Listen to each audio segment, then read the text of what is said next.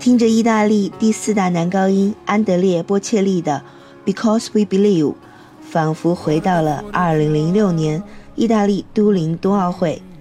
这一届冬奥会呢，是继1956年科蒂纳丹佩佐冬奥会后，意大利第二次举办冬季奥运会。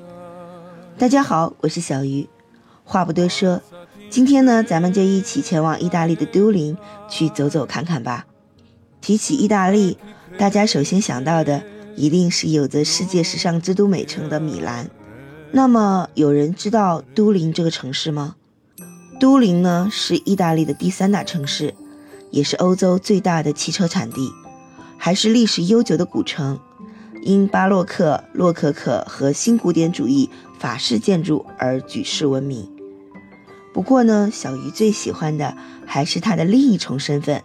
那就是巧克力之都，因为意大利三分之一的巧克力制造工厂位于皮埃蒙特，而都灵呢是皮埃蒙特的首府，所以这里也是意大利最甜的地方。都灵的每间巧克力店都不可以小看哦，动辄就有上百年的历史呢。每间店呢都有值得骄傲的成名作品，我们一起去品尝一下吧。你们看那边。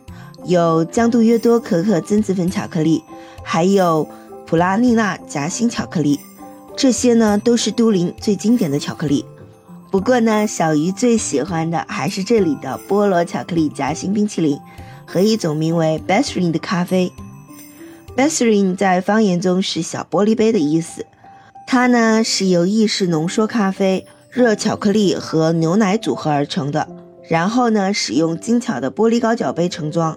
苦和甜完美搭配，都灵人一天的生活通常都是从这杯咖啡开始的。手捧一杯热腾腾的咖啡，到市中心散步，走过罗马大街就是波河。这条宽达百米的河流从城市的东侧奔流而下，流到城市中心变得轻缓下来。因为它，都灵有了意大利左岸之称。不过呢，并不是文化左岸。因为它的文化地位远远比不过米兰和佛罗伦萨，但只要你看到满街的红砖围起的厂房和高耸的烟囱，路上跑的都是菲亚特、兰奇亚、阿尔法罗密欧等意大利名车，就能明白这座城市绝对能称得上意大利的工业左岸。沿波河左岸领略都灵这座城市古老的文化艺术。看着那些文艺复兴时期的艺术珍藏和建筑古迹、教堂以及豪华的宫殿，你自然而然就会被隐藏在这座城市中的罗马式独特氛围所感染。游览都灵历史中心的最佳方式莫过于步行，漫步宫殿组成的街区，街道两旁排列着一条条优雅的拱廊，漫步其间实在是无比惬意。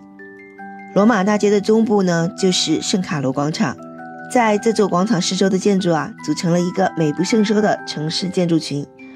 这些巴洛克风格的建筑群为这个广场赢得了都灵花市的美名。圣卡罗广场以北是卡斯泰洛广场，是都灵的政治中心和宗教中心。都灵的王宫坐落在广场的一侧，几条拱廊紧挨着广场。穿过拱廊呢，就能来到了久负盛名的皇家剧院。我们呢，可以在这里听一场歌剧再走哦。从皇家剧院走不了多远，就到了如今的电影博物馆所在地。这里有着都灵的标志性建筑安托内利尖塔。登上塔顶，都灵的美景尽收眼底。在安托内利尖塔东南方向呢，就是维托利奥维内托广场。在这座广场里呢，可以望见都灵石教风光旖旎的山丘。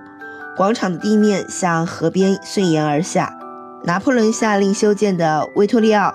埃马纽埃尔一四桥横跨河上，河对岸呢是有着新古典风格、优雅线条的圣母堂。都灵很多街道的两旁呢都是骑楼，有很多体现原创精神的小店，每一间都很独特。在这里，你可以买到原创全手工的饰品、包包、服饰，因为这些小店的店主本身就是设计师，每一件商品都是他们自己设计的，全手工在这里是一个通行的概念。是不是很让人心动呢？在都灵走了一整天，应该是有些累了吧？我们找个地方住一晚再离开吧。都灵这里最有趣的住处是一些家庭旅馆，它们隐藏在一些古老的建筑中。比起昂贵的酒店，这些一晚只需要六七十欧元的小家庭旅馆是便宜舒适的不错选择哦。